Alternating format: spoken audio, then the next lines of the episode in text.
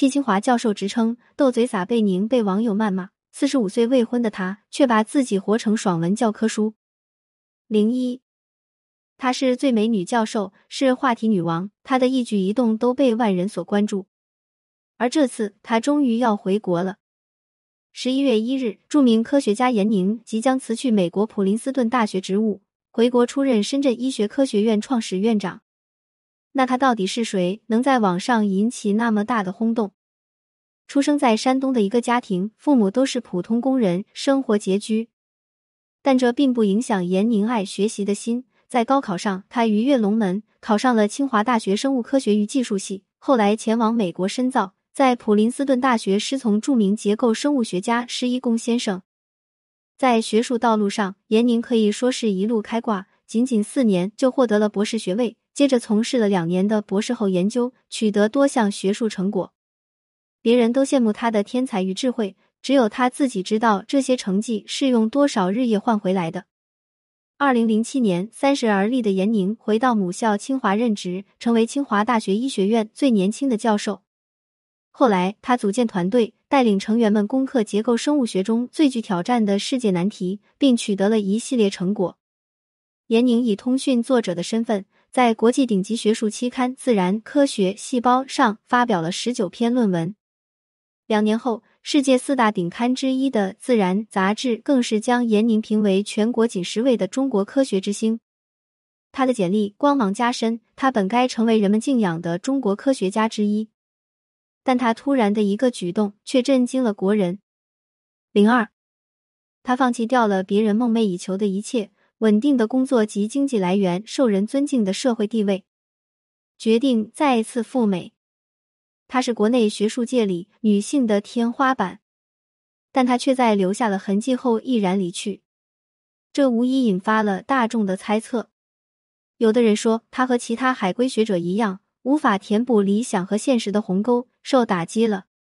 有的人说他是嫌弃国内科研环境不好，条条框框太多，甚至还有的人说，是不是因为他之前曾经三次落选中科院院士，于是愤然离职？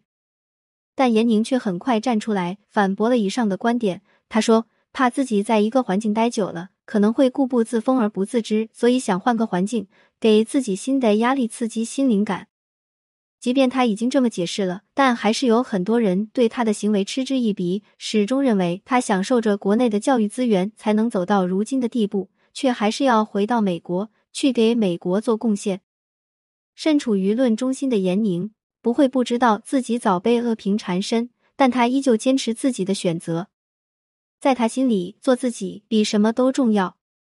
而如今，他宣布回国创立深圳医学科学院。瞬间打了当时那些恶评者的脸，他真的很酷，能真的按照自己想法决定人生走向。他以优秀的实力作为底气，换来了他想要的自由。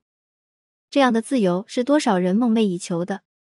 许多年前，巴菲特写给女儿的忠告是：如果将来我有女儿，我不会从小灌输女孩子要温柔、要善良、要懂事这类思想。这些看似美好的词，在我看来和道德绑架没什么两样。我会教他如何权衡利弊，做事之前想好得与失，先爱自己，再爱别人。我要把她养成一个既世俗又浪漫的精明女人。严宁从不逆来顺受，生于普通家庭，却不甘平凡。在高中分文理的时候，毅然选择了理科。而作为国内普遍不被看好的理工科学生，他日夜深耕于实验室。终于在科研这条全世界女性占比不到百分之三十的赛道上，屡屡取得突破性进展，为自己赢得了鲜花和掌声。严宁很刚，公开直接回怼撒贝宁。在一期节目里，撒贝宁说他颠覆了他对女科学家的想象。他笑着回怼：“为什么女科学家前面一定要加个女呢？这叫歧视。介绍你时为什么不说您是央视著名的男主持人呢？”严宁认为，女科学家这个称呼会让人只注重女性外在，而忽略掉背后的努力。科学的世界对性别本就没有偏向性，每个普通的女生都可以遵从内心，深耕科学研究，做自己热爱的事业。在事业上如此，在生活中，她同样活成了大女主剧本。面对旁人的催婚，她置之不理，依旧有事就忙事，没事就看画展、看书、旅游。他觉得结婚是自己的选择，不欠任何人一个解释。对抗世俗的绑架，压力会有，但他却抗住了，活得独立且自信，自信且张扬。零三，十一月一日，二零二二深圳全球创新人才论坛，他踩着一双小白鞋，步履自信走到了台前，身后屏幕写着对他的欢迎语：“归去来兮。”对于这次接受深圳邀请回国，他表示初心是为了投桃报李，希望将自己过去二十多年的幸运持续回馈给更多致力于科研的年轻人，鼓励他们做出更多原创性的成果。对此，网上还是分成了两种声音，一面是鼓励支持，一面是质疑揣测。但我始终认为，这位科学界的传奇女性毅然回国，能看得出是摩拳擦掌，打算好好大干一场了。当初从清华离职赴美工作，再到如今回国再创造，已经四十五岁的她，始终稳稳的走在自己选择的道路上。别人都在极力窥探她的生活，致力寻找她的成才秘诀，但她却只想着。在死之前，自己还能为这个世界留下什么？人生那么多选项，一切都没有标准答案，随心走，活出勇敢的自己才最重要。